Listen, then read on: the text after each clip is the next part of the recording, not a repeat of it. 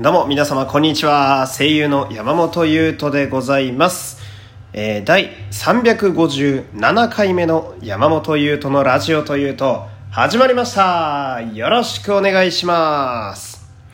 てな感じで、えー今日は、まあ、いつもの通常回の更新と比べると早めのね、えー時間に、まあ、やれるかなという感じなんですけれども、えー今日ですね、まあ、朝あの生放送やろうかなと思って開いたんだけれども誰も来なくてね。すごいのよ。2回部屋を開いてみて2回とも誰も来なかった。であれ？と思って、まあ、なんかそのまあ朝ね人が少ないというのはもちろん分かってることなんだけどそれにしたってこんなに来ないのって久しぶりやな。何があったんやろって思って見てみたらあのすごい大手の番組が生配信してる時間帯でしてね。でこれさ毎回そのこれそのラジオトーク内だけのねあのお話になってしまってその別のとこで聞いてくださってる方には分かりづらくてちょっと恐縮なんですけどこれラジオトーク内の生配信ってすげえ頭使うんですよね。うん。で何かというとその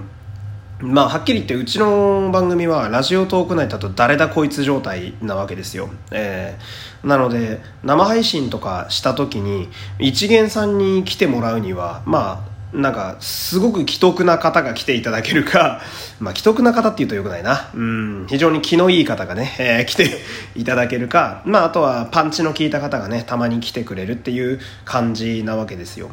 でもちろん常連さんも、えーたくさんついてくれてはいるんですけれどもいつもさもね 常連さんがどんな時間帯にでもいるわけではないのでね、えー彼らも人間なんできっと生活があるはずなんで。でそうするとまあ、そのパッと生配信を始めた時にですね、えーやっぱ人が来てくれないことには何も始まらないわけでございますよ、えーでそういう時にねなかなかこう強敵として立ちはだかってくるのが他の番組なわけでして、えーこう私はそういうふうに自称したことは一度もないんですがラジオトーク内でラジオトークをもっぱらなんて言うんだろうなこう専門的にやってらっしゃる方々をラジオトーカーと言いましてね、えーでそういう人らは、まあ、ラジオトーク内にもファンが結構多いわけですよ、えーで私はひねくれ者なのでラジオトーク内で名を上げようとは思っていないわけですよ。うん。だけれども生配信して人来てもらわなきゃ困るわけで、えーラジオトーク内のフォロワーも増やさないとうん。まあなんだろうな。いつもねこのラジオよく喋る話なんですがラジオトークの外の方が人気あるんですよねこのラジオって。変なんですよこれは。どう考えても。だって一応メインでラジオトークで流してるわけだからさ。イメージ的にはその YouTube で発信してる話なのにニコニコ動画でめちゃくちゃバズってるみたいな。なんでやねんってその なんていうの？お膝元で火ついてくれよみたいなところがあるわけでね、えーところがお膝元で火つけるのが意外と難しくてね。うん。でいろんな多分原因があるとは思うんですよ。うん。だけどその一番私がこれかなって思ってる原因が1個あって、まあ、今日はそういう話をねしていきたいんですけど。あのラジオトークっていう場所は、まあ、結構特なんだろうな特殊っていうと言い過ぎですけどちょっと変わった場所でねあのまあ、私なんかは、えーこのラジオでねあのあのリスナーさんよう聞く話やと思うんですけど、まあ、深夜ラジオが結構好きで、えーまあ、なんというかこう一般的なラジオ好きラジオリスナーの感覚は私かなり持ってる方だと思うんですよ、えーでそれに照らし合わせた時にラジオリスナーから私のラジオリスナーとしての視点とラジオトークしか聞かない人のラジオトークのラジオトークの中のリスナーの視点って結構違ってて、えーでなんだろうなノリがそもそも違うんですよね、えーそこに気づくのに結構かかったんですけど、えーほんでラジオトークっていうのは結構その特定の職業だから受けるみたいなのは少ないわけですよ。で、まあ、自分でね棚にあげるのも変な話なんですが声優ってめちゃくちゃラジオに強いんですよ、えー普通に考えると。でまああの言い方変になりますが男性声優は特にラジオに強いんですね、えーっていうのも、まあ、やっぱり女性ファンとかがすごく聞きに来てくれたりするので無名の男性声優のラジオでも比較的、えー人気はあったりなんかするわけなんだけどこれラジオトークっていうのは不思議なもんで声優という職業に対して風当たりが強いというよりは興味がないって感じなんですよね。えー、ほんで、私も、えーと、こうやって毎日配信をするようになってですね、まあ、研究といいますか、えー、YouTube の動画だったり、えー、まあ、いろんな場所で今いろんな配信ができるような世の中になってますけど、まあ、こうざっといろいろ研究した時に、まあ、まず、えー、性別で不利なんですね。男性というのは。えー、まあ、正直男の話なんて聞きたくないですからね。その、男が需要を配信において求められるためには、えー、肩書きが必要になってきます。だ私で言うなら、有名声優にならない限りは聞こうと思わないわけですよ。えー、ただの一般人の男の話なんて誰も聞きたくないわけですから。えー、だから、まあ、男性の需要っていうのは配信内では少ないわけです。逆に女性というのは何もしてなくても来るんですよ、人は。言い方悪いけど。えー、まあ、これは純然たる事実なんで。ね、で、そうすると、まあ、その時点でまず、こう、一歩劣ると。えー、で、もう一個気づくのがですね、あの、何者かわからない人のトークっていうのもなかなか聞くのは難しいわけですよ。でもこれは私もラジオリスナーなんですごくわかるんですけど、まあなんだろうな、職業で挙げるのは申し訳ないんですけど、例えば大学教授ってだけ書いてあって、大学教授のラジオなんて聞きてえかって思うわけですよ。うん。で、この場合だと、男性声優と書いてあって、男性声優っつったってお前なんか、なんだろう例えばじゃあ「鬼滅の刃」に出てたとかそういうわけでもなければ「呪術廻戦」に出てるというわけでもないしね「約束のネバーランド」に出てるわけでもない。なんかジャンプ漫画ばっか出してますけど。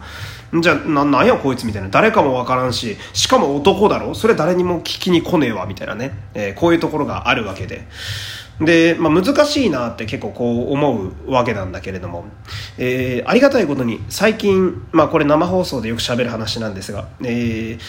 とは言いながらもラジオトークのフォロワーさんと、えー、そしてツイッターのフォロワーさんであと他で配信してる Spotify で、えー、私のことをサブスク登録してくれてる方、えー、実は日に日に増えてるんですよ、えー、でなんでかっていうとその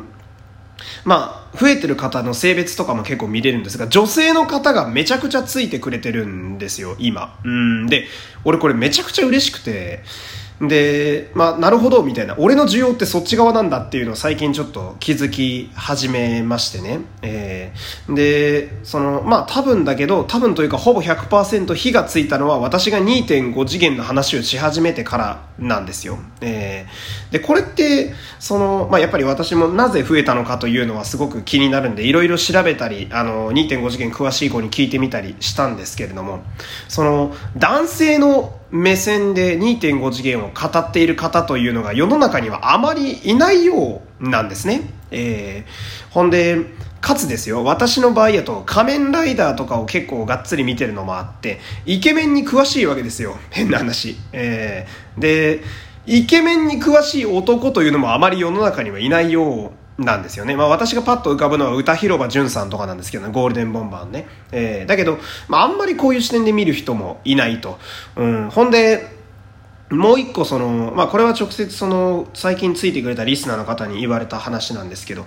えー、まあすごく手前味噌なんですが、声がいいと。えー、これは、まあ、非常に嬉しいですね。私も言われてすごく嬉しいんだけど。その、声ってやっぱ音声配信という媒体を私は使ってラジオというものをやっている以上やっぱ重要なところにはなってくるわけじゃないですか。まあここはまあ声優という職業をちゃんとプロとして選んで俺は正解だったなと今でも思うんですけれども。まあその私の需要というものがですね、男性声優が、え、女性向け作品をいい声で語るというここにあの集まっているというのが最近わかるようになりまして、なるほどと思って。で、この前ね、あの、こうやって喋ってる通常回と、あとマニアックなことを話す回で分けようかなみたいな話をしたところなんですけど、まあこれ、そのさ、あの、分けようかなと思った理由は、こ研究というか、いろいろ調べた結果、ここに行き着いたということも実はございまして、えー、なんか、面白いんですよね。なんかその あの、求められてることはすごく嬉しいですし、えー、で、自分がその、果たしてどこに対してその求められてる針が向けられてるのかって考え始めると結構意外なところ自分的には結構意外だったんですよ。なんかその感じが。そのなんかイケメンについて語るというかなんかその2.5次元。私は2.5次元っていうコンテンツが今結果的に好きにはなってるんですけどその自分の魂に火つけてるもんは火つけてくれるもんは何でも熱くなって好きになっちゃうんですよ。オタクなんで,、えー、でそういう視点が意外と世の中から求められてるんだなみたいなことを思いながらね、えー、だからまあ、新しくついてくれたリスナーさんのためにもね、またこう、よりマニアックでディープで、そして、まあ、声優ならではの視点を生かしたトークを、まあ、今後もしていきたいな、なんて思うわけです。で、まあ、いろいろとこう、長々とね、今日も語っておりますけれども、えー、今日は、えー、3月の19日でございまして、私は今日この後、その2.5次元、ヒプステの舞台を見てまいります最高